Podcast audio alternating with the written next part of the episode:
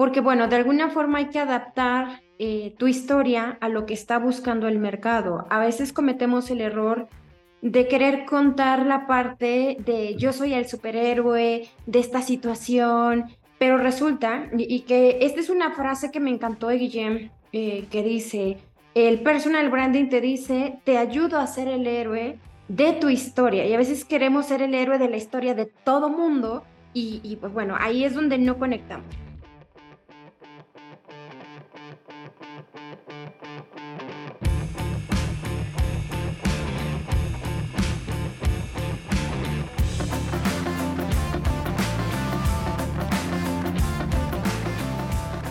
Antiguamente, antes de que llegara Internet, nos comunicábamos por carta. Internet hace que esta distancia sea más próxima permitiéndote comunicar con otras personas, aunque estén a miles de, distancia de ti, a miles de kilómetros. En mi caso, conocí a Nancy Vázquez eh, gracias a los eventos online. Ella seguía el evento eh, desde México y yo desde España. Nos comunicamos por redes sociales, siendo, si no recuerdo mal, creo que fue en Twitter, que nos conocimos nuestra trayectoria profesional. Y bueno, desde entonces hemos sido muy buenos amigos, hemos colaborado juntos en muchas iniciativas. Y bueno, te voy a situar que quién es Nancy Vázquez. Ella es consultora de marca personal y fundadora y CEO de Integra Personal Branding, además de ser la fundadora de la nueva revista de Personal Branding Magazine, la cual te vamos a hablar más adelante en este episodio, o sea, no te preocupes. El objetivo de este episodio es que nos sigas la, que sigas la conversación que yo tuve con Nancy, donde hablamos de marca personal, de embajadores de marca, arquetipos, reflexiones de, de inteligencia como la inteligencia artificial está entrando en nuestras vidas. Todo esto lo vas a tener en el podcast de hoy.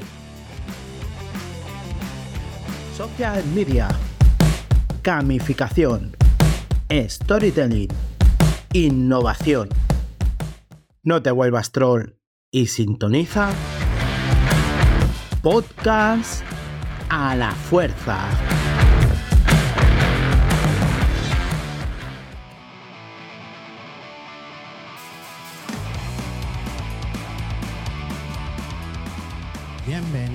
Bienvenido a podcast a la fuerza. Soy Javi Layunta, puedes encontrarme en redes sociales, en Twitter, LinkedIn e Instagram como Javi Layunta. Bueno, sin más preámbulo, voy a compartir contigo la conversación que tuve con Nancy Vázquez. Ajusta bien el auricular, que esto empieza.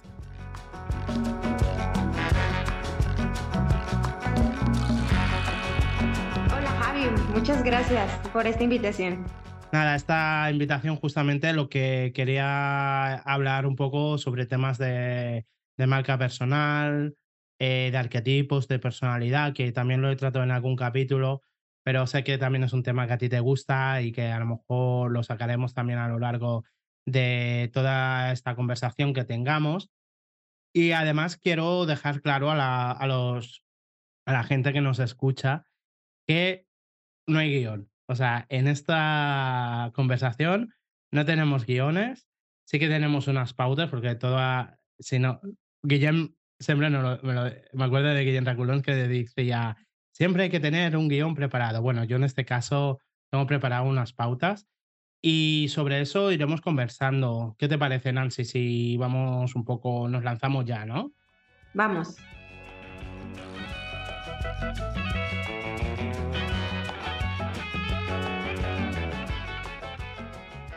Mira, ¿sabes? Hay gente que siempre piensa eh, el storytelling no es para mí, contar una historia, ¿qué voy a contar? O sea, porque no saben que ellos mismos, su propia vida ya es un relato, ¿no? En sí, o sea, ya es una historia que les ayuda a conectar con la gente. Entonces, yo como sé que tú ayudas a muchas personas a desarrollar su marca personal, ¿no? Para buscar pues su trayectoria profesional, sus objetivos te quería, te quería saber eh, si esto lo enfocamos al tema del storytelling, al tema del relato. Antes de crear un relato de marca personal, eh, ¿tú crees que es importante hacer un estudio previo? Esto, para que nos entendamos, lo estoy enfocando a tema profesional, ¿vale? De, es importante crear un estudio de mercado antes de crear cualquier relato, cualquier storytelling de, de tu marca personal? ¿Esto tú crees que es importante? Es importante. Mira, yo creo que más que antes, eh, eh, hay un punto en donde esto puede ser subjetivo, el, el, crear tu historia, tener tu base y generar una, una investigación. ¿Por qué? Porque, bueno, de alguna forma hay que adaptar eh, tu historia a lo que está buscando el mercado. A veces cometemos el error de querer contar la parte de yo soy el superhéroe de esta situación, pero resulta, y, que esta es una frase que me encantó de Guillem, eh, que dice, el personal branding te dice, te ayudo a ser el héroe de tu historia. Y a veces queremos ser el héroe de la historia de todo mundo y, pues bueno, ahí es donde no conectamos. Entonces creo que lo, lo, importante es conectarlas, más allá de que es primero, este, de sí creo mi historia o investigo, creo que lo más importante va a ser conectar la investigación que se realice, es decir, qué quiere el mercado, con los elementos de mi historia que puedan ser relevantes para ese mercado y no caer en este, en este error de decir es que yo soy el héroe del mundo entero y la gente tiene que admirarme y demás, porque entonces ahí nosotros no estamos aportando valor, estamos más bien eh, creando una super historia alrededor de nosotros.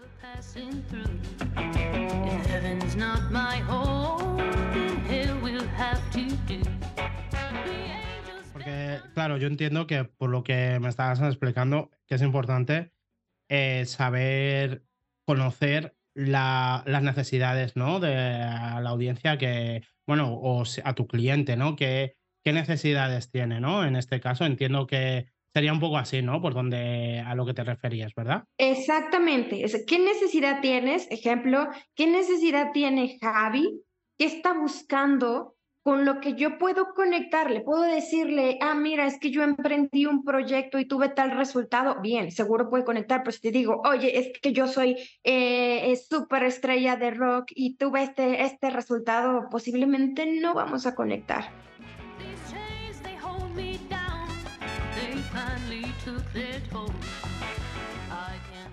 Eh, mira, además hay, creo que la, que la conexión, bueno, tienes que un poco adaptarte también al mercado al que te diriges. Además, la forma de hablar, ¿no? Creo que también es importante un poco enfocarlo porque eh, tú porque ah, yo a veces me he encontrado, no sé si esto a ti te ha pasado, por ejemplo, ¿no? Que a lo mejor dicen, qué gran, eh, qué gran comunicación lleva una marca de videojuegos, me lo invento, es una, es una comunicación con mucha energía, muy, con, utiliza pues mucha terminología, eh, muchos tecnicismos estridentes, y luego quieren adaptar a lo mejor este tipo de comunicación al tema de, inversión, por así decirlo, ¿no? imagínate decirle, entonces no te preocupes, que vamos aquí a farmear una estrategia para que suban las ventas. Eh, claro, el inversor va a decir, ¿qué, qué me estás diciendo, no? en, este caso. Entonces, es importante, ¿verdad? Esto también adecuarlo al mensaje de tu marca personal, ¿verdad? Muchísimo, muchísimo. Creo que ese es, otro de los errores que también llegamos a cometer, el, que tal vez yo llegue y te hable muy divertido, como en el caso de los videojuegos, y nos vamos a divertir, vamos a pasar bien, cuando tú estás buscando seguridad, eh, responsabilidad, calidad, y entonces, si te digo diversión, no estamos asociando para nada la calidad, por ejemplo porque es como, no, no significa que lo divertido no pueda ser de calidad, pero en primer punto ponemos la, la diversión y la calidad pasa a un tercer o cuarto plano cuando tendría que ser a lo mejor el primero. Entonces, aquí es donde vale la pena ajustar también eh, el mensaje, las palabras adecuadas, las frases eh, que van a acompañar ese mensaje para entonces dar el mensaje adecuado y que no distorsionemos y, ahí, ¿no? o a veces, ¿qué pasa? Que como vemos que a alguien le funciona algo, vamos, lo, lo tomamos y queremos replicar y no nos damos cuenta de nuestro propio mensaje, la audiencia a la que nos dirigimos, la audiencia a la que se dirige la otra marca y queremos simplemente replicar.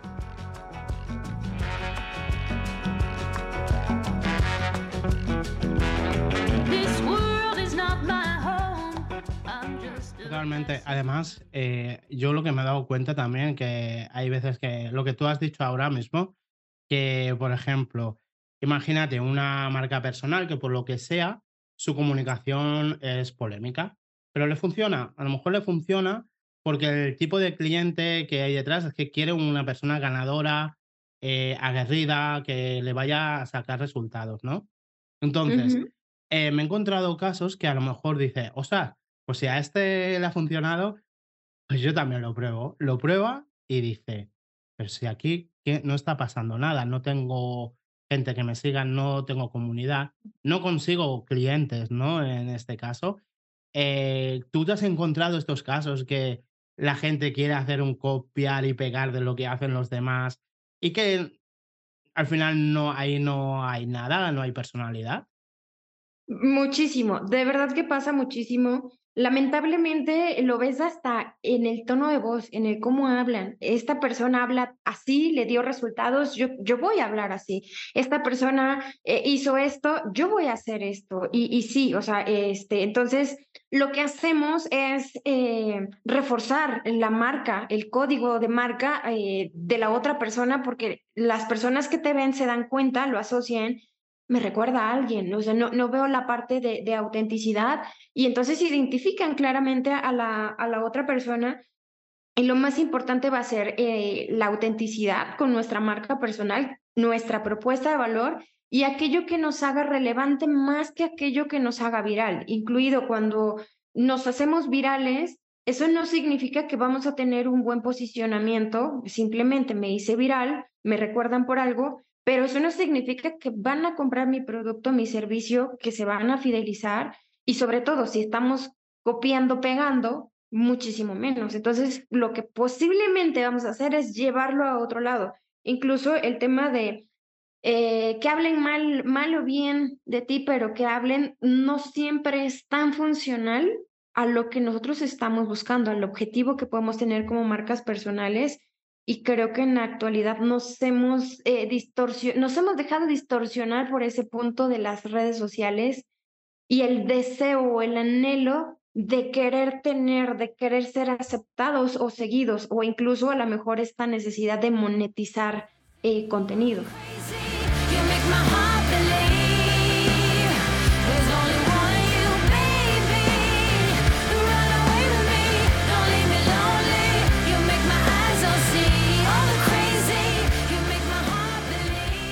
Claro, porque al final cuando la gente busca resultados, quiere monetizar deprisa y corriendo, claro, eh, si no hay un trabajo previo, es que no, no va a conseguir nada, ¿no? O sea, está, está clarísimo. Y una pregunta, ¿tú por casualidad alguna vez te has encontrado algún caso de alguna marca, ya sea porque lo hayas visto tú en redes sociales, ya sea por experiencia propia, que quizá han hablado mal de ella, pero ha tenido buenos resultados? ¿Esto ha- te has encontrado algún caso que haya sido así? ¿O por lo general no lo aconsejas tanto? Mira, sí hay casos, eh, incluso hace poco me, me hacían una pregunta de esto, ¿no? De, de eh, ser viral o ser relevante, eh, o cómo destacarse en las redes sociales. El, el tema de los escándalos es positivo para muchas marcas si es consistente con lo que la marca me está vendiendo. Eh, eh, ejemplo, eh, el mundo de los espectáculos en general, sean noticieros de espectáculos, todo lo que tenga que ver con el medio de espectáculo en cada país tiene que ver con este tipo de escándalos, que si el actor, la actriz tal hicieron tal cosa, les, les es funcional y sí, la gente habla, empieza a ocupar un lugar muy especial en la mente de las personas, pero no necesariamente se va a volver relevante. Eh, a excepción de que realmente genere ventas y que la gente vaya y quiera hacer que, que incluso este, hay un, eh, eh, olvidé ahorita cómo se llama, este, es como estos famosos síndromes de, y son sesgos cognitivos que hablaban y que surge precisamente desde el arte, y cuando es la época del Renacimiento, lo que hacían con los cuadros, con las pinturas, era prohibir. El, el no, no vengan a ver este cuadro. Y entonces las personas decían, a ver, espérame, ¿qué tiene el cuadro? Y entonces este, iban a ver. Y, y es lo que pasa ahora en las redes sociales. Es algo del pasado que lo tenemos y no, es que no vean, no hagan, y entonces van a ver Este, y entonces, pues bueno, sí, de alguna forma hay empresas, hay marcas que venden más, pero no necesariamente estamos generando un buen branding, sino más bien estamos generando venta, cumplimos con un objetivo que en un mediano o largo plazo no necesariamente va a impactar como tal en la marca, sino más bien en, impactó en una estrategia, en un resultado, pero a mediano o largo plazo no sabemos qué va a acontecer o cómo va a impactar eso eh, con la marca. Incluso ayer conversaba con alguien eh, que estamos tan eh, en movimiento, tan rápido, que mentalmente olvidamos más rápido las cosas. Por lo tanto, sí, eh, hoy sale algo, pasa algo y en una semana se nos olvidó, o a excepción de que siga la narrativa en las redes sociales, sigue constante, sigue vigente, pero en dos meses no nos acordamos. Entonces, hay de todo y podemos trabajarlo según nuestro objetivo y nuestros valores de marca personal.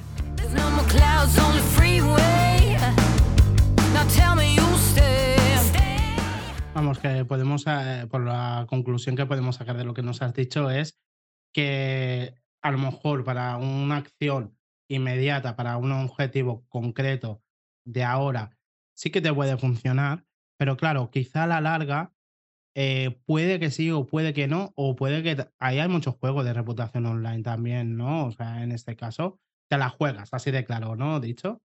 Sí, sí, sí, la, la verdad es que eh, sí, pero de- creo que depende mucho de lo que tú quieras, a lo que tú te quieras enfrentar. No todos estamos dispuestos a, a enfrentarnos a, al hate, por ejemplo, eh, es una de las cosas y de las cuales también es importante hablar. Claro, mira, además, ahora, ahora que has sacado el tema del hate, sí que es cierto que hay, hay veces que tienes que saber que cuando tú proyectas una, una marca personal profesional, o incluso, da igual, no hace falta que sea profesional, también tu perfil social, de redes sociales, simplemente porque quieres comunicarte con los demás, porque al final las redes sociales es la comunicación de ahora, ¿no? Del siglo XXI. Eh, ¿Tú crees que la gente hoy en día está preparada para el tema hate, o sea, para los comentarios negativos, para lo tóxico? Y, y en caso de que no, ¿tú crees que hay maneras de frenarlo un poco también? O hay veces que incluso no hace falta hacer tanto caso, ¿no? ¿Tú, ¿Cómo lo ves tú este tema? Eh, eh, bueno, creo que nadie está preparado para el hate, porque la verdad es que recibes hate hasta por cómo te ves, el color de piel, cosas que han estado constantes en nuestra cultura, eh, hablando como temas racismo, clasismo, etcétera, Mm. eh, eh, están ahí. Pero una vez que subimos a plataformas eh, por, de los temas que hablas, si eres activista y defiendes ciertas cosas, si hablas de tales cosas, bueno, ha- hay disgustos, desacuerdos por parte de muchas personas que están dispuestos como a eh, defender lo que ellos piensan. Entonces, no, no, no estamos preparados, no estamos listos, muchos lo trabajan, depende a qué se dediquen, pero la realidad es que incluso el tema de suicidios, el tema de depresión o eh, eh, temas mentales, emocionales, están muy presentes precisamente por todo esto que se pre- presenta con eh, las redes sociales. Y entonces, ¿qué podemos hacer? Entender que una red social, incluso tener el móvil en la mano, es una herramienta tanto de construcción como de, eh, eh, de construcción, de, para deshacer. O sea, tenemos un poder y, y sí nos lo ha dado. Entonces, eh, número uno, eso. Número dos, entender también el tipo de adicción que podemos eh, tenerlo, porque eh, cuando a lo mejor somos creadores de contenido y nos hacemos adictos al like, al aplauso, a los comentarios, podemos perdernos en esto. ¿Cómo podemos trabajarlo? Siempre en compañía de un especialista, de un psicólogo, este, eh, que, que sepa de todo, de todo esto y que pueda acompañarnos en un, yo creo que en un camino lo más sano posible, entendiendo, pues bueno, qué son las realidades de cada uno. Lamentablemente a veces esas realidades, pues bueno, ya hay temas de acoso físico, van, buscan, dicen, hacen y demás. Entonces, creo que eh, entender que, que podemos colocar límites va a ser lo más importante. Y lo, y lo siguiente, y lo que de verdad yo creo que todos deberíamos pensar, el acompañamiento de un especialista eh, que te diga cómo, dónde, si, si crees que o sientes que te pierdes, acompañarte. Creo que eso es fundamental.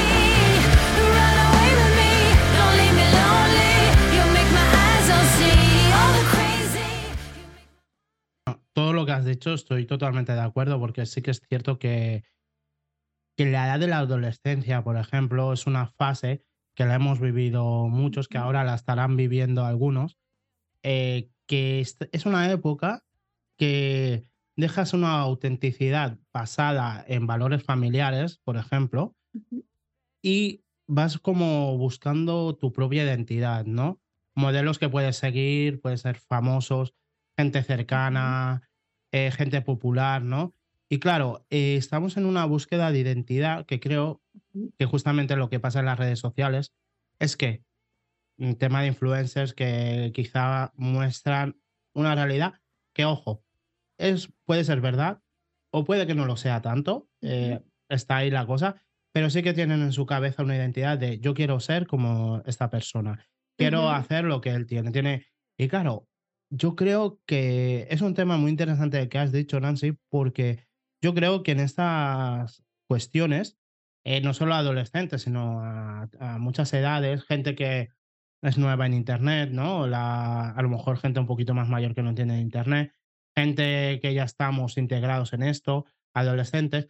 Como bien dices, hay que buscar ayuda eh, y a veces también yo creo, no sé si a ti te da la impresión, que falta un poco de como de formación ética, ¿no? De, de, de la netiqueta esta que se habla tanto, de que, por ejemplo, ponte en el lugar de la otra persona, igual que... eh, pero estamos hablando de valores que, dejando de lado Internet, existen en la vida real. O sea, eh, es respeto, con- eh, buen comportamiento. Lo que tiene Internet es que como mucha gente se pone la capa de invisibilidad, nadie, no sabes quién está detrás de la pantalla. Y, no, y yo creo que falta todavía un poco de formaciones éticas, incluso empezando por las escuelas, las academias, donde sea, que ayuden un poco a decir, no digo que las redes sociales, no digo que Internet sea malo, sino cómo lo usas, ¿no? Eh, no sé, yo un poquito voy viendo esto, no sé si tú lo vas viendo parecido o algún detalle que a lo mejor te hayas encontrado en este tema.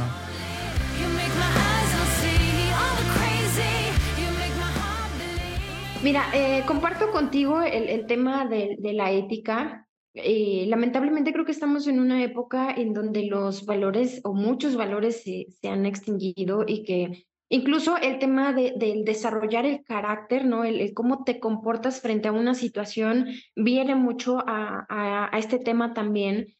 Y, creo que un punto principal es eh, la marca personal. Entendemos muchas veces y ya en el, en el mismo mundo digital, que es eh, comportarte, crear un personaje, emprender o tener un producto bajo tu nombre, pero no entendemos la marca personal como aquello que es eh, o que nos hace ser, que es un conjunto de diversos elementos, eh, que me gustó una descripción que decía, "Eh, es como tener una cebolla a donde hay que llegar al centro para conocer la esencia, pero llegando al centro, sin las otras capas no somos nada. Entonces creo que esa es la marca personal y en esas mismas capas incluye el mundo digital. Y entonces, cuando nosotros no somos reales y cuando estamos potenciando algo, que es lo positivo, que normalmente es lo que hacemos en una red social, nos topamos en el uno a uno y no soy nada de lo que yo decía que era en una red social, entonces creo que ahí llegamos con un tema de falta de valor o una falta de ética, porque al final estamos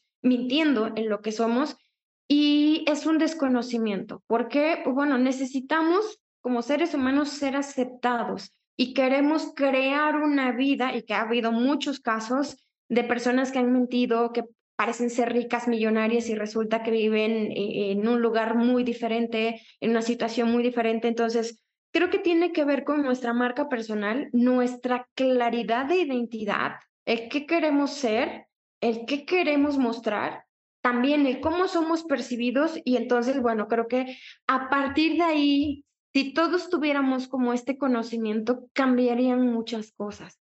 Actualmente, eh, personas que, que van y dicen y hacen, y vamos a llamarlos que son revoltosos, en el uno a uno son las personas más tranquilas, que no se enfrentan, que no confrontan, incluso calladas, pero que un móvil les permite transformarse en algo, en alguien.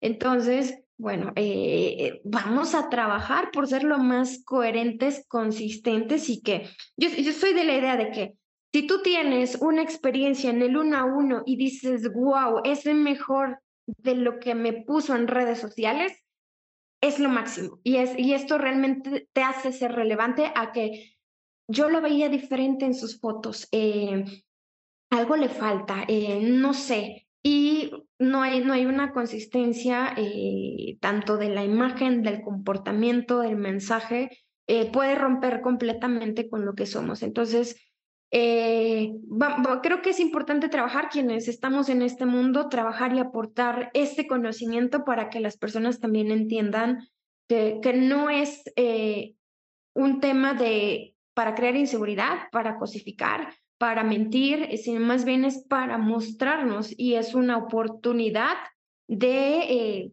tener beneficios laborales, profesionales e incluso personales.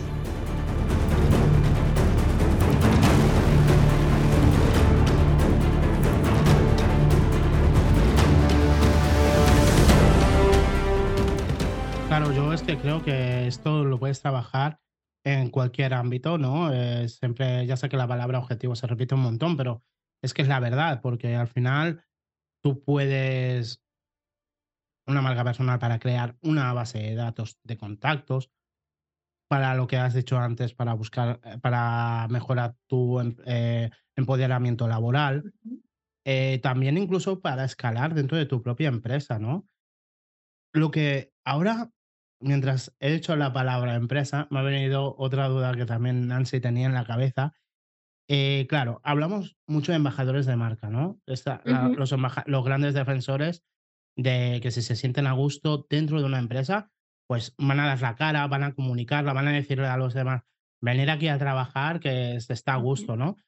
Pero, eh, ¿tú crees eh, o, o has encontrado que haya casos de empresas que aún están un poco a la defensiva para apostar eh, en este tipo de estrategias, para buscar dentro de su misma empresa el talento y que ellos potencien la imagen de, empresa? ¿Crees que hay un poco de, no sé cómo decirlo, pero como que no están todavía abiertos a este tipo de estrategias? No sé si esto te lo has encontrado. Bastante. Yo creo que hay muchas empresas tradicionales en todo sentido. Hay empresas tradicionales que se están actualizando, este, y estas eh, de las que te menciono son tradicionales en todo sentido, en donde piensan que el producto es el rey, eh, que es como en su momento cuando Ford empezó a producir eh, masivamente, y las personas siguen produciendo masivamente y no están observando que ahora tanto eh, empresas, eh, emprendedores, marcas se están enfocando al cliente, a la persona. Y cuando lo ven como parte esencial de lo que hacemos, entonces están dispuestos a eh, apostar por la persona, entendiendo que no, no nada más es eh, ayudo a la persona, es genero un beneficio reduciendo costos, reduciendo o aumentando la productividad también a través de esas personas que se comprometen con nosotros, haciendo que esas personas se vuelvan atractivas para otros perfiles y lo traigan a que se sientan libres de aportar también y que puedan crecer dentro de la misma compañía. Creo que eh, son empresas que están dejando de ver los, diversos beneficios y sobre todo el ganar-ganar. La realidad es que existen eh, empresas que sí, es como tú, tú me produces, yo te pago y, y ahí se terminó la relación, no hay más.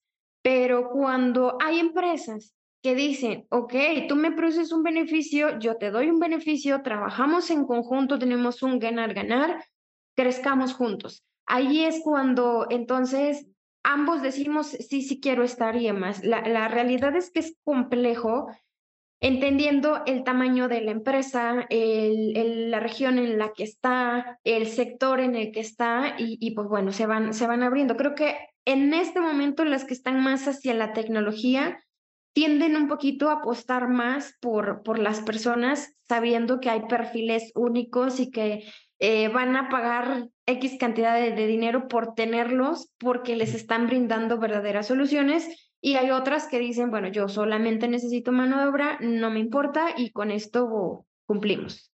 Claro, en este caso, eh, por desgracia, eh, bu- bueno, al menos en el mercado que me encuentro en España o en, en a rasgos generales, sí que me he encontrado que en muchos casos sí que es cierto que es, yo pago mano de obra, eh, quiero que me produzcas y a partir de ahí ya vamos viendo tu valía con función de- del sueldo. ¿Qué pasa? Que luego esta gente cuando llega a casa y cuando habla con sus amigos, su familia, su, con su círculo social, en resumen, hablan, Colin, qué palo otra vez en el trabajo. eh, y yo creo que, que osas, mm, yo personalmente, y creo que mucha gente, eh, cuando alguien se sienta a gusto en una empresa, que dices, qué bien estoy aquí, qué oportunidades de crecimiento, se siente realizado, no solo va a gusto para trabajar, sino es lo que tú has dicho antes, la empresa obtiene beneficios y a lo mejor eh, luego, si él está a gusto, pues va a proyectar esa imagen de empresa, se va a sentir con los colores, como cuando se dice con las camisetas. Yo entiendo, también voy a, aterrizar un poco todo esto, porque yo entiendo que, que, a ver, te pones los colores, pero no los vives 24 horas, porque todo el mundo tiene su vida. Pero sí que es cierto que, que ostras, eh, si tú te sientes a gusto en una empresa y en un trabajo con los compañeros, vas a trabajar el doble de bien y lo vas a hacer a gusto. Yo entiendo que también hay, hay días y días en el que la cosa va mejor, eh, la cosa va peor, todos, todos trabajamos y todos sabemos que a veces dices esto, sea, qué día más feo me está encontrando, pero eh, yo, yo veo, Nancy, eh, por lo que todo lo que me has contado, eh, que es que aparte vosotros tenéis una carga llamarlo, le lla- podemos llamar psicológica, pero también mucho trabajo pedagógico, ¿no? Para sentaros con los directivos y- y simplemente plasmarles, esos son los beneficios que, que vais a tener. No sé si esto a ti sé que te apasiona, pero hay mucho, hay que ser muy intenso, ¿no? En este caso, bueno, no intenso de, de, de, de ser intenso con la persona, sino de un poco aterrizarles por qué hacemos esto de una estrategia de embajador de, de marca, ¿no? Eh, sería esto algo así, ¿verdad? Que tenés mucho trabajo por delante.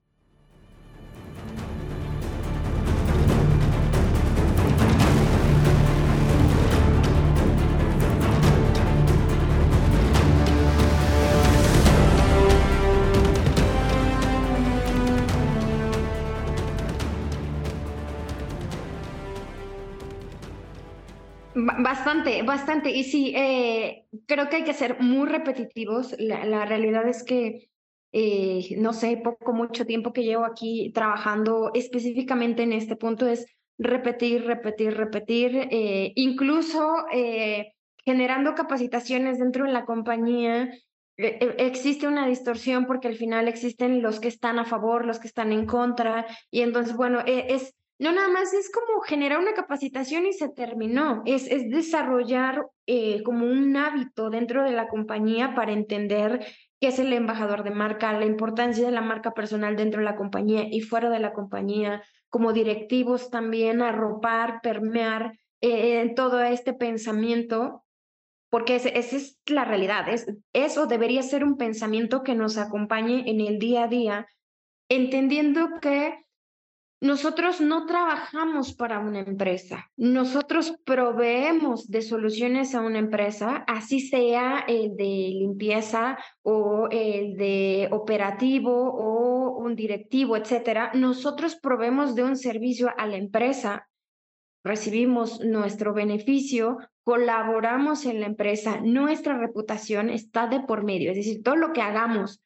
o dejemos de hacer, claro que cuenta. No, es que tú vas a trabajar. No, sí cuenta y aquellas soluciones que tú generes en esa compañía van a quedar y van a impactar a otras personas y tú vas a seguir desarrollándote y demás. Entonces, hay que ser muy repetitivos en los beneficios y que y crear una visión de, de quien toma la decisión para eh, eh, llevar todas estas capacitaciones o estos temas eh, desde la perspectiva de, la persona que está en mandos medios, mandos eh, altos, que veamos cada, eh, cada perspectiva. Yo creo que la empatía es fundamental aquí también para entender cómo trabajamos, cómo funcionamos y, trabajarlo, trabajarlo constantemente, porque si no es como, ah, ok, me, me, sumo a la moda que dicen que hay, hay una norma de tal cosa y que hay que humanizarnos y poner y pensar en el beneficio emocional y listo. No, vamos a hacer que funcione y que se vuelva parte de nuestra cultura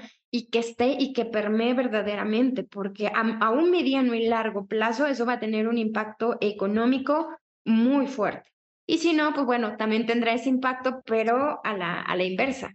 A la inversa, todo, bueno, al final, ¿no? La frase esa tan, que tanto nos gusta, el win to win, eh, uh -huh. que todos ganamos, en este caso. Bueno, eh, está genial, a ver si, si tenemos la suerte de que nos escuchen los directivos este capítulo, bueno, que apuesten por este, por los embajadores, que vean el talento que hay dentro, pero ya más allá de lo innovador de la tecnología, sino lo, lo que bien has dicho, servicios de limpieza, administrativos, esa persona que está ahí, pues un poco sacando el día a día para que, proveyendo a tu empresa para que vaya creciendo. Eso es importante.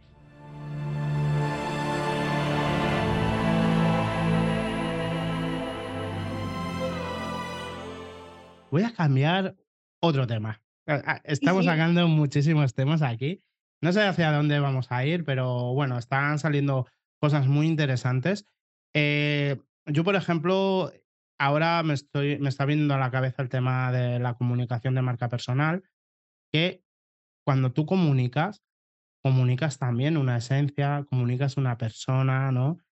Entonces, que bueno, esto mucha gente, eh, si no lo conocen, eh, los arquetipos famosos, los arquetipos de personalidad, que destacó el psicólogo Jung, que lo pueden, bueno, quien no sepa lo que es, que se mire los capítulos de podcast a la fuerza que está por ahí subido, que lea también, que creo que también tú has, tienes un libro por ahí, que, sí. que pueden seguirte en Instagram. Eh, compartiremos también tus redes sociales, o sea que yo mismo con mi voz de narrador también diré tus redes sociales. Y, y, nada, y en tus redes, redes, sociales creo que tienes ahí un enlace que pueden ir a, a ver ese libro. Momento, Momento spam. spam. Y luego más adelante, eh, a lo que iba, para no irme por las ramas, eh, lo que quiero decir que los arquetipos, al final hay varios que identificó eh, Jung, pero que está el forajido, el mejor amigo y todo esto. Pero una pregunta, Nancy, tú imagínate, yo como consultora de marca personal, yo te quiero, te voy sin ningún tipo de idea, me acerco a ti y te digo, Nancy, mira, yo me dedico a esto, pero verdaderamente no sé, me están metiendo tanto rollo con lo de los arquetipos de personalidad que yo no sé qué, qué arquetipo soy. Eh, hombre, entiendo que sí que tengo una cierta personalidad en mi día a día, pero no me identifico con ningún arquetipo. ¿Lo tengo o se puede encontrar de alguna manera?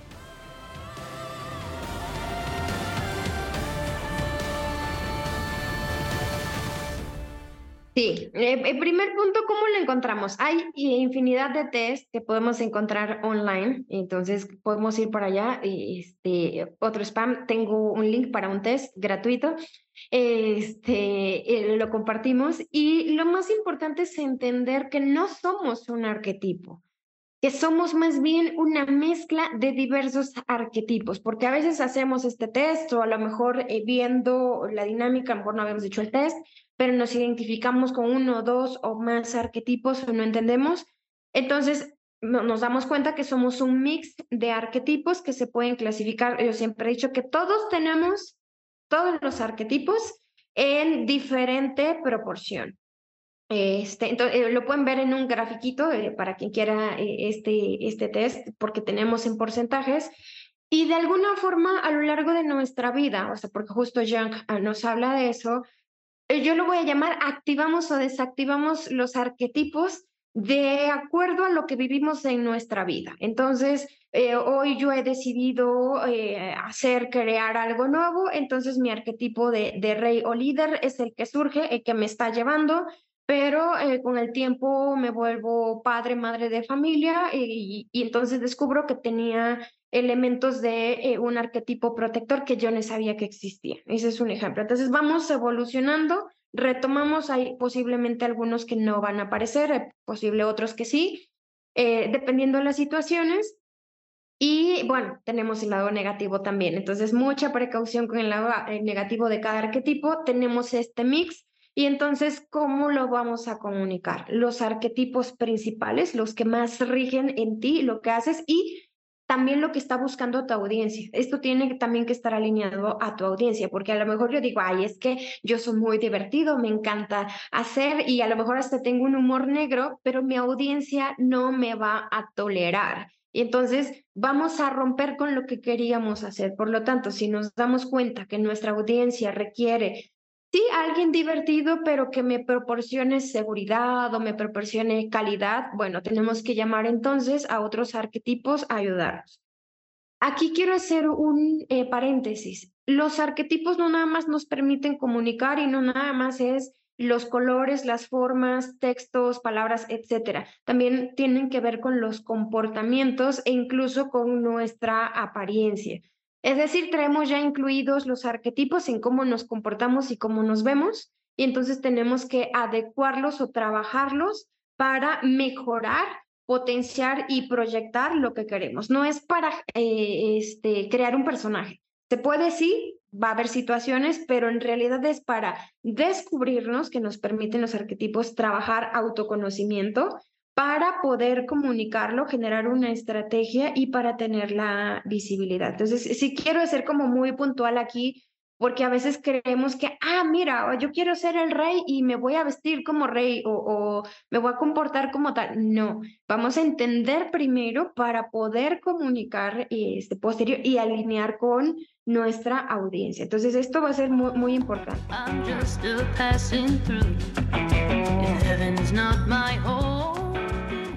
Recuerden entonces que somos un mix de arquetipos que tenemos nuestros primarios y tenemos los secundarios. Y entonces, bueno, ya aquí va una estrategia de cómo enlazamos y qué dice quién y cómo dice cada uno y qué cosa en qué momento.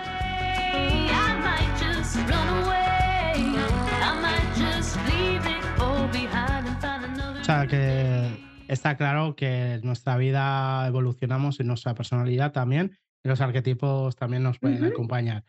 También es cierto que cuando hay una marca, ya no hablamos de marca personal, ¿no? Hablamos de marca corporativa, eh, marca tipo Coca-Cola, Fanta, PlayStation, que son marcas más abstractas, que sí que se define cierta personalidad. Ahí, por ejemplo, Nancy, eh, y va bien conocer o intentar, de lo que vas leyendo, intuir qué tipo de arquetipo tiene la audiencia para dar eh, personalidad a, a, esta marca, porque claro, si no sería como muy abstracto todo, ¿no?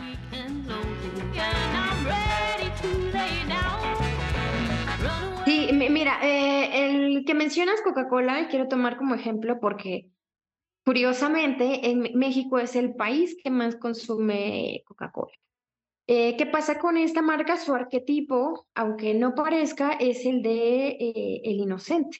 En este caso, eh, ¿qué, es, ¿qué, es, lo que nos vende Coca-Cola desde el arquetipo eh, inocente? El ser feliz. Y aquí en México, y, creo que igual muchos países de Latinoamérica, se acostumbra en las reuniones familiares, incluso vemos comerciales de Navidad o reuniones familiares en cualquier tipo de país, eh, el estar en familia con, con Coca-Cola y está muy marcado. Elementos como la Navidad, el Santa Claus, que es la felicidad, los amigos, la familia, y entonces está demasiado marcado y que es, eh, ¿cuál es el objetivo del arquetipo inocente? El ser feliz, el tener fe en que todo es, es bonito de alguna forma. Y eso es lo que nos pauta eh, Coca-Cola y pues bueno, ya mezcla con algunos elementos, por ejemplo, eh, cuando habla de amigos con, con eh, diversión, ¿no? De vamos a divertirnos. No sé por qué tengo en la mente un comercial de que iban en un coche, en un camino, y no sé por qué se paraban en medio del camino a tomar una Coca-Cola. Esto todavía no lo termino de entender, pero pasaba, ¿no? Y está bien. O ya en, en la familia, en la Navidad, ¿qué es lo que implica Santa Claus? El amor, la cercanía, este, y bueno, se van mezclando con otros arquetipos y que sí está muy marcado, muy claro, pero que otros arquetipos entran muy sutilmente a acompañar el mensaje principal del arquetipo inocente y que, eh, bueno, yo considero y me encanta Coca-Cola en el sentido de que es una de las marcas que ha trabajado a través del tiempo y que nos pauta qué hacer y cómo hacer, más allá de si nos gusta o no nos gusta el producto, eh, de, qué sí podemos hacer y de cómo la misma marca ya en un nivel corporativo ha integrado otro tipo de productos eh, para permanecer también en el tiempo y que el mismo arquetipo sigue también con la comunicación, que encontramos agua, encontramos leche, encontramos juguitos, eh, otras cosas que parecen nada que ver con, con específicamente el refresco de cola que todo mundo conocemos. Claro, aquí, por ejemplo, en España, siempre que viene el verano, todos eh, esperan el, anuncio de San Miguel. No sé, yo, yo, por ejemplo, no soy consumidor de esta cerveza. No digo que sea mala, eh, cada uno tendrá sus gustos, pero sí que es cierto que a nivel de branding, en mi cabeza digo, viene el verano, es que va a salir el spot publicitario de San Miguel. ¿Qué estrella va a sacar esta vez? Y, y ya solo con esto eh, ya fomentan un recuerdo ¿no? de marca. Mira, hablando de recuerdo, que ahora me viene otra cosa a la cabeza. Cuando hablamos, hemos hablado de, de, de arquetipos que bien adaptados, ¿no? humanizan una marca. Eh, la humanización, como has dicho tú antes, también provoca que haya autenticidad de marca, que no seas una marca más, que no seas una marca que, que se clona y es igual que al resto, no te hace diferente.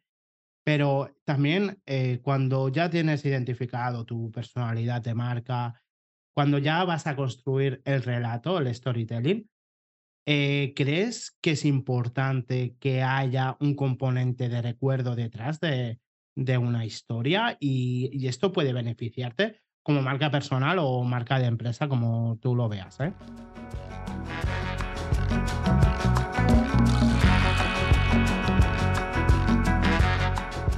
Completamente sí.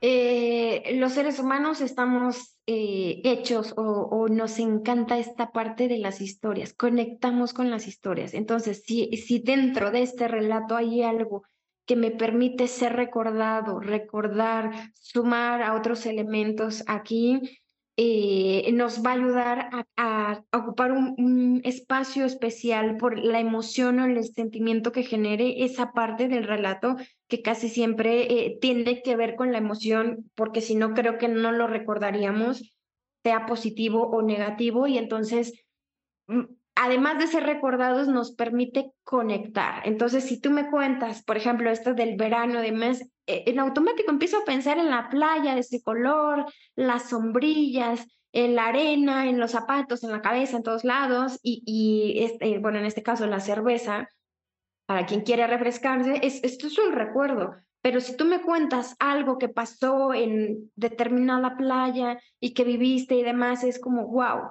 Es, es esto que denominan el factor wow, es como la sorpresa y es de, ah, a mí también me pasó, o, o, de, quiero que me pase, quiero sentirlo, quiero vivirlo, porque como seres humanos estamos hechos de historias. O sea, desde que nacemos, como nacemos, van historias sumando a nuestra vida. Entonces, son parte importante de, de, de nosotros y nos permiten mostrarle a los demás también quiénes somos a través de estas historias.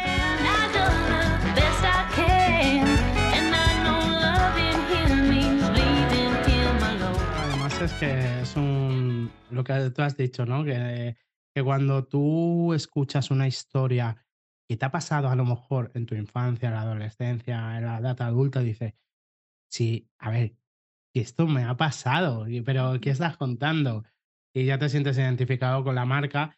Y, y también es que mucha- muchos negocios, no lo digo que todos, pero que hay veces que dices, ¿qué quiero explicar una historia si yo quiero vender? Porque el recuerdo también vende, ¿no? Al final, creo que esto es importante también recalcarlo, ¿verdad?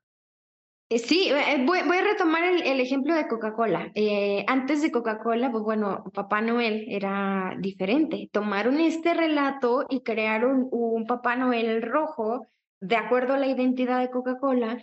Y yo creo que para la gran mayoría de las personas, Santa Claus es en nuestra infancia, es ese icono, ese símbolo de, de esperanza, de alegría, me va a traer un juguete, la paz, la armonía. Entonces conectamos con, con esa idea y además crecemos y se lo inculcamos a los hijos. Y es de, eh, bueno, viene Santa Claus en Navidad y demás. Tiene que ver con una historia. Creo que este, este súper ejemplo que nos ha marcado esta marca está presente y estará presente por no sé cuántos años eh, más y nos, nos va a acompañar precisamente acá. Y creo que hay N cantidad de películas, caricaturas, este, narraciones y demás con respecto a, a Santa Claus y el mundo que existe alrededor de él. Entonces, si esta marca pudo hacerlo con este ejemplo, ¿qué podemos hacer nosotros también alrededor de nuestras propias historias? Nuestras propias historias que conectan, que además eh, también pasa muchas veces, Nancy, que tú tienes muchas ideas, mu- muchas, mu- tienes mucha información de tu propia vida, que si el verano con mi familia, que si el otro día fui a un parque temático, pequeño, pequeños datos de información que esto al final te ayudan a confeccionar una historia, pero claro, hay, hay veces que tenemos tanta información que dices, ¿cómo lo ordeno todo esto para crear una historia? Tú, eh, si la gente que a lo mejor dice, tengo tantas ideas y tengo tanta información que no sé qué hay que hacer, ¿qué, qué les, recomendarías? Mm, Punto número uno, toma una hoja en blanco, una pluma un lápiz, eh, no sé cómo le llaman, eh, bolígrafo, dependiendo en dónde estemos, y vas a marcar una línea recta. Esta es la, la famosa línea de tiempo, pero tuya. Es tu línea de tiempo y te va a permitir entender los momentos más impactantes en tu vida, positivos, negativos, los vas marcando aquello que fue fundamental para ti. Y una vez que tú tienes todo marcado, también nos podemos ir a futuro, esa es también la, la parte positiva. Elegimos de acuerdo a qué quiero, qué quiero narrar. Y pongo un ejemplo, no es lo mismo hablar para un público adulto, profesional, que trabajan en una compañía, que hablar para jóvenes estudiantes de un nivel bachillerato preparatoria, high school, este, ¿cómo vas a conectar? No puedes contarle la misma historia y no puedes hablarle de, de la misma forma. Y lo mismo va a pasar si te llegan unos pequeños o a lo mejor tus hijos eh, de cuatro o cinco añitos, no les puedes hablar como le estás hablando a un profesional de más de 30 años. Tienes que adaptar tus historias, tu lenguaje, tu mensaje para poder conectar con ellos. Y entonces tú sabes que tienes una historia a los cinco años eh, de algo que te pasó con juguetes o a lo mejor una película y se la vas a contar a tus hijos. Y sabes que en tu misma línea de vida, a tus 25 años tuviste un resultado en tu trabajo haciendo tal cosa de tal forma, eso es lo que les vas a, a, contar, a narrar a los profesionales y a los adolescentes esto, y les vas a hablar en un mismo lenguaje. También de acuerdo a tu estilo, no vamos a llegar hablando como ahora con tantas palabras que a veces no logramos entender, o a lo mejor adaptamos otras y eso nos va a ayudar y nos va a dar una dinámica ah, eh, muy clara. La siguiente es elaborar o diseñar nuestra propia bio, hacer una descripción, eh, puede ser en primera o en tercera persona, que nos ayude a ver. Y bueno, también esto nos sirve para autoconocimiento y después tomamos esos extractos que se adapten a lo que necesitamos contar. Porque imagínate contar una historia de 38 años, en mi caso, 40 años, 35 años, eh, ¿cuánto tiempo te va a llevar contar una historia de más de 30 años? Es imposible. Sí, tiene, además que aprovechen esos extractos para optimizar su perfil de LinkedIn. Venga, ya metemos, a- Exacto. metemos ahí un enganche. ya lo aprovechamos. Genial, Nancy. Guau, me han gustado mucho como eh, lo que has explicado de la línea del tiempo que a a lo mejor cada relato de nuestra vida, en una época de nuestra vida, sirve también pues para potenciar una comunicación para un público objetivo, ¿no? Que queremos llegar. Muy bien, me ha encantado ese ejemplo. Eh, también te quería preguntar, yo creo que también un buen relato, imagínate que hay un refuerzo negativo sobre mí. Puede ser o que lo haya provocado o puede ser que sin querer, que a veces pasa, ¿no? Las Un poco confundido. un poco fundido, sí, que, que de venta ahí tú dices, ya no sé, o sea, me he metido en un pozo sin fondo, no sé cómo voy a salir de aquí. Un, un buen ah, relato, un buen storytelling ayuda a, por ejemplo, este refuerzo negativo a convertirlo en positivo. Esto también puede, puede ayudarnos también si nos encontramos ante esta situación. Sí, y sobre todo si es algo que vienes trabajando desde hace tiempo. Eh, el relato, eh, porque creo que muchas personas llegan a contar que es hacer un escrito y, y ponerlo directo en, en una red. Eh, no, el relato va desde que tú tienes conciencia de, este, de ese relato de la situación, sí, pero tú traes una historia atrás a través de tus fotografías, a través de tus posts, a través de acciones o actividades en tu día a día que, que claro que le suman a tu reputación. Y cuando caemos en esta crisis, que alguien vino y está confundido, o sí pasó, o hay malentendidos, porque también la realidad es que todo puede pasar, este, y se genera ahí un tema, hay gente que va, va a, ayudarte, va a reforzar tu mensaje, va a decir, bueno, es que ¿por qué no la conoces? ¿Por qué no lo conoces? Eh, yo he trabajado, yo he tenido tal, y entonces nos ayuda. Eh, si nosotros no hemos trabajado y queremos eh, eh, plantearnos un relato e inventarnos algo para salir, mm, lo veo un tanto complicado. No, no va a ser tan funcional.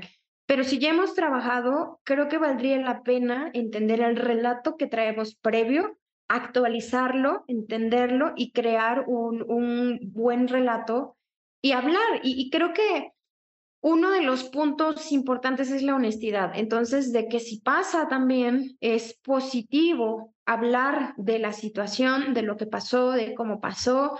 Eh, si en algún punto, que también es válido, somos humanos, hemos cometido el error de decir o hacer, pedir disculpas, eh, hablar de la situación de la forma más real posible y sumarlo y continuar con ese relato los siguientes días, semanas y con lo que ya teníamos a través de, de lo que ponemos en las redes sociales.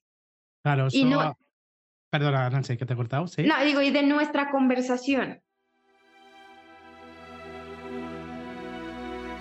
Sí, totalmente. Además, esto también pasa con la- las crisis online de reputación de marca, que muchas veces el, usuario espera una respuesta y es lo que tú dices, me disculpo y luego creas un, un relato que a veces la gente piensa que el relato es eh, contar una historia, a veces no, es un argumento, no deja de ser un argumento de qué ha pasado, eh, eh, te entendemos la postura, pero eh, vamos a buscar una solución y te vamos a dar respuesta. Es argumentar. También eh, hay que enfocar el relato, el storytelling o la historia o el relato a- a- al argumento, ¿no? O sea, que hay muchas cosas positivas en este caso. Eh, mira, además, ahora, Nancy, eh, con el tema de la inteligencia artificial, bueno, estamos ChatGPT. ¿Quién no conoce ChatGPT? Lo conocemos todos. Que entre ChatGPT, que si ahora Google va a sacar su inteligencia artificial BART, que creo que está en algunos países, en España no está, no sé si en México sabes algo, no sé si eso ha salido. De, mm, de momento está un poco a, a la expectativa, ¿no? Está un Sí, poco todavía estamos eh, un tanto en la expectativa, pero la verdad es que sí, Chapa ahorita es, eh, está arrasando con todo. Está arrasando. Vale, pues es que que no ha utilizado ChatGPT, Midjourney para crear imágenes, pero ahora que la inteligencia está- artificial está entre nosotros, es importante más que nunca que se trabaje bien una marca personal. ¿Y esto qué ventajas tiene? Eh, bu- bueno, eh, primer punto es, eh, sí, está de moda, está en tendencia y sí nos ayuda a muchísimas cosas, eh, pero no queramos solucionar todo con chat eh, eh, y, decir, ah, mira, hazme eh, contenidos, ok, sí, redireccionalos eh, o genérame una propuesta de acuerdo a esto. O sea, no podemos solucionar todo con, con esto. Y, y si algo he aprendido es que el mismo chat nos permite humanizarnos, nos permite humanizarnos tanto que tenemos que ser tan específicos para pedir algo y tener un buen resultado. Entonces, sí nos va a permitir generar una buena comunicación si es que, si es que lo trabajamos bien, porque entonces, si yo ya sé que tengo que ser específica con el chat, ¿por qué no voy a ser específica y detallada para decirte a ti, Javi, que necesito que eh, hagamos algo, que compartamos algo y entonces tú me entiendas. Entonces creo que punto número uno me puede ayudar muchísimo en la comunicación, pero no como pensamos y en decirle, a ver, desarrollame un consejo, un escrito eh, y ponlo. No, sino desde cómo desarrollamos el prompt para pedir que nos solucione algo. Enseguida es, eh, nos ahorra mucho tiempo y nos permitiría dedicarnos a lo que nos debemos dedicar más que a estar generando, por ejemplo, contenidos. Y este, lo más importante, creo que muchas personas se están dando cuenta que su marca personal se vuelve más relevante con la llegada de la inteligencia artificial, porque sí, se crean imágenes, se crean cosas, pero la realidad es que cada uno tiene su esencia, su estructura, su estilo, y tú no puedes avanzar sin esa estructura, comportamiento, estilo, historias, experiencias, si no se las dices al chat en cómo lo, lo vas a hacer. Y hubo algo muy lindo que me dijo una, una clienta, que fue, me doy cuenta que hoy más que nunca el video se vuelve relevante, porque sí, me pueden hacer los contenidos con, con el chat, pero si yo salgo y hablo y me muestro como soy, de si tengo esa habilidad, la gente me va a recordar a mí y no va a recordar esos contenidos que se ven muy, muy lindos, más bien van a recordarme a mí, mi voz, mi estilo y demás. Entonces creo que hoy más que nunca es cuando tenemos que hacernos visibles a través de toda nuestra composición. Digo, no, no, no es para todos el video, no es para todos el audio o la forma escrita, todos tenemos diversas formas de comunicarlo. Entonces creo que hoy más que nunca es importante humanizarnos y usar el chat como una herramienta que permita potenciar nuestra marca personal, no solucionar y, que haga todo el trabajo, más bien potenciar nuestra, nuestra marca personal. Sí, estoy de acuerdo. Además, eh, me ha venido a la cabeza un Miguel Trabado, que está muy inmersivo en temas de transformación digital. Justamente me vino a la cabeza una publicación de, de LinkedIn de él que dice todos de hubo hizo un listado de inteligencias artificiales que, es, eh, que se están desarrollando, que son punteras. Eh, bueno, no me voy a extender más, pero sí que me acuerdo que, que comentándole, mmm, yo le pregunté que tenía un poco de inquietud, ¿no? Del tema de que si al final la inteligencia artificial eh, iba, digamos, a quitar algunos puestos de trabajo. Es una inquietud que además a nivel social nos persigue. Y me gustó su respuesta porque dijo que antiguamente la imprenta también se pensaba igual, que iba a quitar muchos puestos de trabajo, y al final lo que se convirtió fue en una herramienta más que utilizaron para su día a día. Entonces, yo me quedo con este mensaje, aparte de lo que tú has explicado, Nancy, de que te exige ser muy detallado para que la inteligencia artificial trabaje bien tu comunicación, eh, también me quedo con lo que dijo Miguel, en el cual explicó que esto al final es un soporte, es una herramienta que nos va a ayudar en el día a día. Entonces, que, que al final, más que ser reacios, como todo en esta vida, hay que aprender, hay que avanzar y hay que saber adaptarse. Yo creo que al final, mm, no sé si tú estarás de acuerdo con esto, Nancy, que voy a decir. Eh, yo creo que más que nada es, según la vida que tú tengas, según la generación que tú estés viviendo, es saber adaptarte, adaptarte a lo que hay en ese momento, ¿no? Yo creo que esto es importante. Muchísimo. Y me, me recuerda la película de eh, Figuras Ocultas. Este, no sé si la recuerdas, que es un grupo de Sí. mujeres que trabajan en la NASA. Eh, no, no voy a hacer aquí eh, eh, este spoiler mm, para quien quiera ir a verla o, o la recuerde, que es como un grupo de mujeres en la NASA se adapta a la llegada de la tecnología. Y, y como mencionabas, e- e- es que viene a ser. Y entonces ellas se volvieron un eh, factor importante para el uso de la tecnología. Y creo que en nuestra situación actual también tenemos que volvernos clave para saber usar la tecnología. Y, y es complejo pensar que puede eh, brindar o puede, puede quitarnos de un trabajo. Es decir, los trabajos que existían hace 10 años hoy ya no existen, existen trabajos nuevos y los que existían hace dos, hoy hay trabajos nuevos. Mm. Eh, veía, con respecto a la tecnología, veía, no recuerdo bien el título, pero era como especialistas en inteligencia artificial y es como de hace unos meses no existía eso y hoy Exacto. está, está aquí. Entonces, creo que es evolucionar y pensar cómo nosotros podemos sumarnos, adaptarnos y darle la vuelta a la inteligencia artificial hasta cierto punto. Hay cosas que no podemos hacer sin la ayuda de la inteligencia. Sí, sí, totalmente. Además es que me acuerdo, bueno, antiguamente, ¿no? Ya pensando en la época de mis padres, que no había internet, pues e- eran trabajos más físicos. Y cuando entró internet, como, claro, son gente de otra generación que dice, ¿cómo que tú en internet trabajas?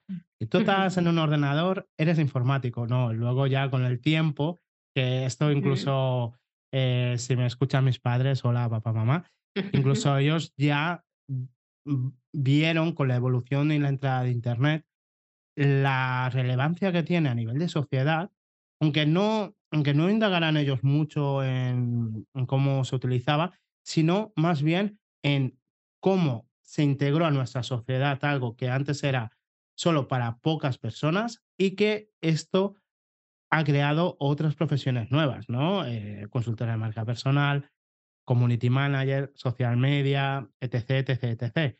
Claro, tú le decías a alguien antes que soy community manager, que te vas a que vas a comer qué, esto me lo, me dijeron así tal cual. Y entonces ahora cuando le digo, no, que se puede trabajar eh, haciendo una estrategia de comunicación en redes sociales. Ah, pues de- debe ser importante, ya cambia un poco el chip. Entonces estoy totalmente de acuerdo con lo que dices. Voy a cambiar, con tu permiso, bueno, para no seguir alargando. Yo la verdad que estoy encantado ¿eh? de todo lo que hemos hablado. ¿no?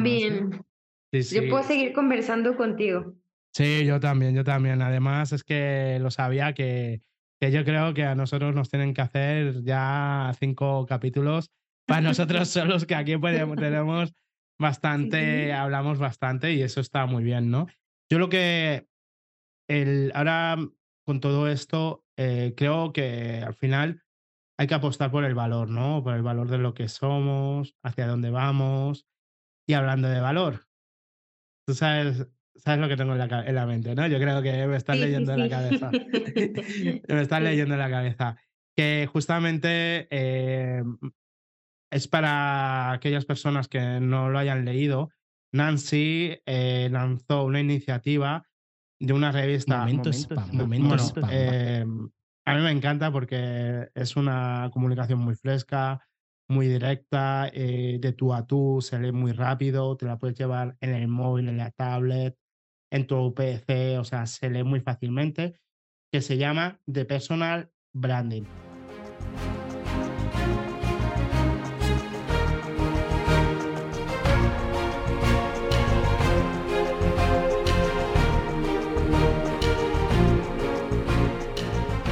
Además tiene ellos, bueno, hay una entrevista, ¿no? Por ahí de Guillén Reculons y hay mucha más gente ahí que participa. Que bueno, yo he hecho la introducción, pero yo creo que ahora a ti, venga, te voy a, te paso la batuta. Eh, ¿Qué tal? ¿Qué le puedes contar a la gente que no haya, haya leído esta revista? ¿Qué se va a encontrar? Aparte de lo que yo he explicado a- ahora, eh, lo que tú quieras contar, adelante, todo tuyo.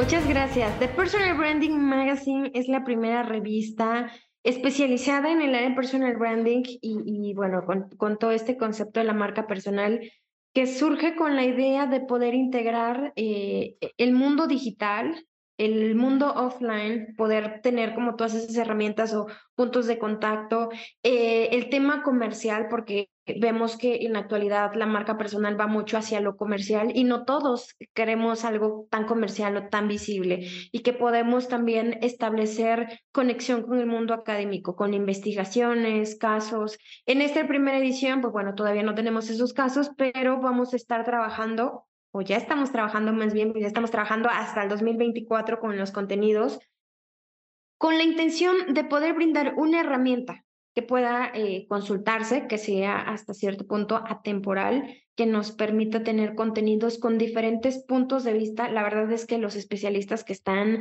hacen que nos volemos la cabeza. Y hace rato hablabas de etiqueta y en automático dije, bueno, estamos ahí con, con Mer Castro que nos va a hablar precisamente de, de, este punto de la comunicación en los medios digitales y, y la tenemos con, con, este espacio.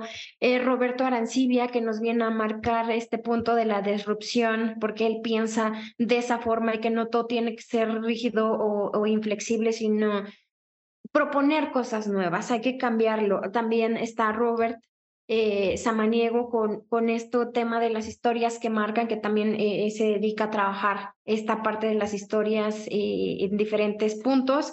Gabriel Patrizzi también, este, que bueno, también nos trae desde la visión del marketing propio, que también tenemos por ahí su columna, nos acompaña y nos hace ver qué es lo que podemos trabajar. Tenemos a Gustavo Pagano en transición de carrera, a Ilse Roa con este tema de valores, tenemos a alguien que conocemos y estamos escuchando, Javi La Junta en Mundo ¿Esa quién, Digital. Pero esa quién es, no lo conozco, ¿eh? Yo no sé quién es, ¿eh? lo, lo, escuchamos, lo escuchamos. Eh, Mundo Digital, tenemos a Raúl también, eh, Raúl González, eh, especialista en el mundo de la reputación corporativa, a el profesor Vladimir Estrada, Fabiola Melchor, Alan Urbina, Carlos Estrada, que es especialista en fotografía, a Francis Cedeño y pues bueno, también estoy por ahí en algunos puntos eh, compartiendo y la idea es que podamos, si nosotros estamos gestionando nuestra marca personal, tengamos este recurso. Si yo quiero especializarme y quiero dedicarme a ayudar a otras personas a gestionar su marca personal, la visión de los otros o herramientas que compartimos también podamos sumarlo a nuestro repertorio este, si estoy en un mundo del espacio eh, digital, pues bueno, también estamos aquí. Si soy eh, un capacitador o estoy en recursos humanos o tengo una compañía, también puedo ver con quién puedo contar y con qué herramientas puedo compartir también, a, en este caso, mis colaboradores. Entonces, la intención es tener una gran herramienta que nos pueda ayudar a gestionar nuestra marca personal desde diversas perspectivas pues bueno, de acuerdo a, a cada especialista. Eso está genial. Bueno, yo eh, desde la parte que me toca, en este caso, yo te lo... Desde que me lanzaste la, esta iniciativa, bueno, yo la verdad que cualquier iniciativa que me digas, Nancy, sabes que voy a decir que sí, porque nos conocemos de hace mucho tiempo y yo cualquier colaboración contigo, con más gente que estamos aquí en el entorno, ¿no? Voy a decirte que sí, seguro. Vamos, ya, ya lo sabes, que cualquier cosa que necesites a nivel profesional, ahí estaremos. Y también le quiero dar las gracias a Alan Urbina, de que, que bueno, que vuestra empresa es Integra Personal Branding. Está bien dicho, ¿no? Está perfecto. Sí. Menos mal. Eh, porque, Jolín, vosotros os habéis unido para hacernos partícipes de esta gran iniciativa. Además, quiero decirles a la gente que nos está escuchando que en la descripción de este mismo capítulo voy a dejar el enlace que os llevará a la web para que podáis eh, leer la revista, que es abierta, que además lo que le gusta tanto a la gente, pero esto cuánto me va a costar, no, no. Lo único que te va a costar es leerlo, pero tampoco te va a costar nada porque se lee muy bien. Es un recurso gratis que podrás entrar en la web, podrás leerlo y la verdad que, sinceramente, que no es porque salga yo, porque yo soy uno más ahí de los que suman, está muy bien escrito todos los artículos, reflexiones, opiniones, eh, la realidad del tu, de, de, la marca personal y de, del valor que tú puedes ofrecer y cómo ser disruptivos, todo esto, la verdad que lo encuentras en, en esta revista. Y bueno, yo, Nancy, que, que enhorabuena por esta pedazo de iniciativa y, y, por muchos más, ¿no? Bueno, habrán más números, espero. Sí, no, muchas gracias. Y sí, ya, ya estamos planeando, por lo menos estamos trabajando los siguientes tres números, eh, segunda, tercera y cuarta edición ya están en el mapa. eh, Es decir, estamos trabajando hasta 2024.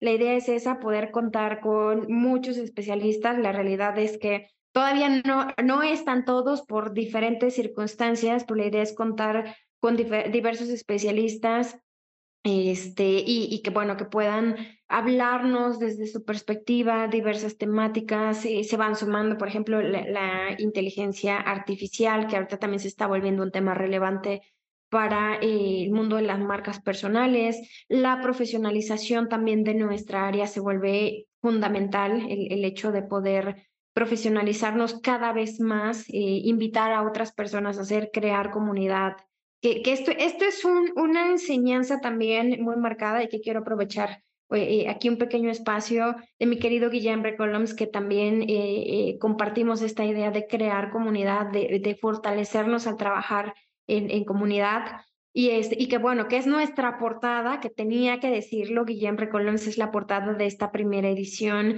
y que se lo he dicho bien merecido porque es un gran referente que nos ha unido, creo que a muchísimas personas nos ha mostrado también sin, sin temor alguno eh, eh, qué hace, cómo lo hace, herramientas nos ha brindado, ha creado, etcétera.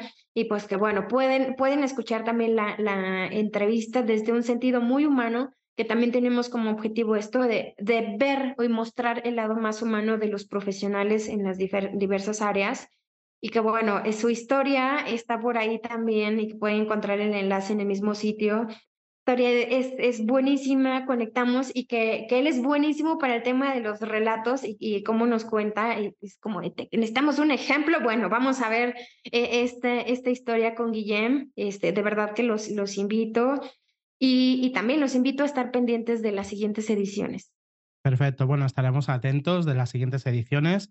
Eh, co- compartiré también los perfiles de redes sociales de Nancy en esta en la descripción de, de este mismo capítulo para que estéis atentos a cualquier información que os pueda dar, no solo de relevancia sobre a lo que se dedica eh, como consultora de marca personal, sino también a las nuevas actualizaciones de los números que vendrán eh, en un presente futuro. Vamos, que esto, esto no sé para aquí. Y gran historia, y como lo has resumido su- muy bien, una gran historia de Guillem Reculons también nos espera, porque al final es que toda nuestra conversación hemos hablado de estrategias de embajadores de marca, que e- esto sinceramente no lo tenía nada preparado, pero como he, he hilado, estábamos hablando de empresas, digo, uy, ¿y esto qué, qué te parece? De embajadores de marca, de la importancia que tiene para que proyecten una imagen de empresa, de cómo trabajar y comunicar de una manera auténtica tu marca personal. Y al final todo esto es transmitir valor y conectar. Bueno, Nancy, estamos llegando ya al final de, de este episodio de podcast que no sé si hay algo así que te hayas dejado en el tintero con todo esto que hemos hablado, que digas, oye, pues también tener en cuenta eh, o cualquier reflexión que te gustaría compartir, es bienvenido. Ahora te dejo otra vez la batuta, te la paso otra vez, a ver qué nos explica.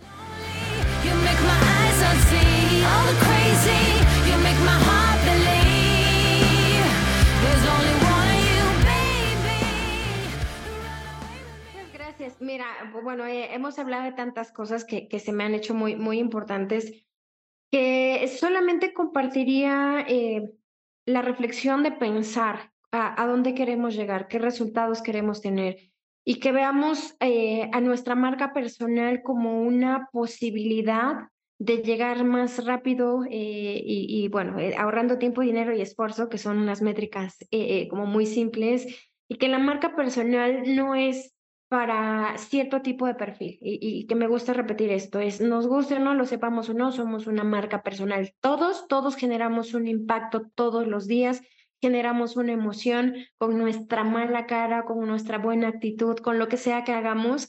Y la ventaja o desventaja que podamos tener es la gestión o la no gestión de esta marca personal. Entonces, que nuestra marca personal ya existe porque ya, ya eh, la, la dejamos pero pues bueno, que podemos fortalecer nuestra marca personal para ir por un resultado, que puede ser tiempo, para muchos el tiempo es importante a la hora de trabajar, eh, puede ser dinero, a muchos nos mueve también esta idea de tener un ingreso adicional más grande, mejor, etcétera, o el esfuerzo que ponemos al hacer, ¿no? Entonces, hay miles de formas de monetizar, de trabajar dentro de una empresa, fuera de una empresa y que la ventaja está una vez que somos conscientes que tenemos una marca personal, que somos una marca personal y que a través de ella podemos mejorar nuestra calidad de vida, nuestra profesión y por lo tanto también el aspecto social, lo que estamos haciendo dentro del mundo, dentro de nuestro contexto, región, ciudad, etcétera. Y pues bueno, hay que considerarlo porque creo que también a partir de ello la parte más linda es podemos, podemos ser felices también entendiendo esta parte y cómo nos impacta en nuestra marca personal. Perfecto, Nancy. Hay que dejar huella con nuestra marca personal. Oye, pues espero, Nancy, posiblemente en algún otro capítulo también sacaremos más temas, porque la entrevista, bueno, ha sido muy amena. Que yo espero que, la, espero que de aquí mucha gente saque libreta, papel, coge muchos apuntes, como si estuviera en la escuela, que hayan aprendido eh, pues la importancia de cuidar la marca personal y que, como hemos dicho antes, sobre todo, que se lleven el valor y un gran valor que has demostrado en el episodio de, de hoy, Nancy. Que nada, muchas gracias por haber, nada, pues, por, por colaborar conmigo en este episodio. Muchas gracias, Nancy. No, gracias a ti, Javi, por este espacio. Yo feliz de colaborar contigo aquí en la revista y pues bueno, en lo que venga. Gracias. Muchas gracias. Bueno, y a todos los espectadores, muchas gracias y nos vemos en el siguiente episodio de Podcast a la Fuerza. Hasta pronto.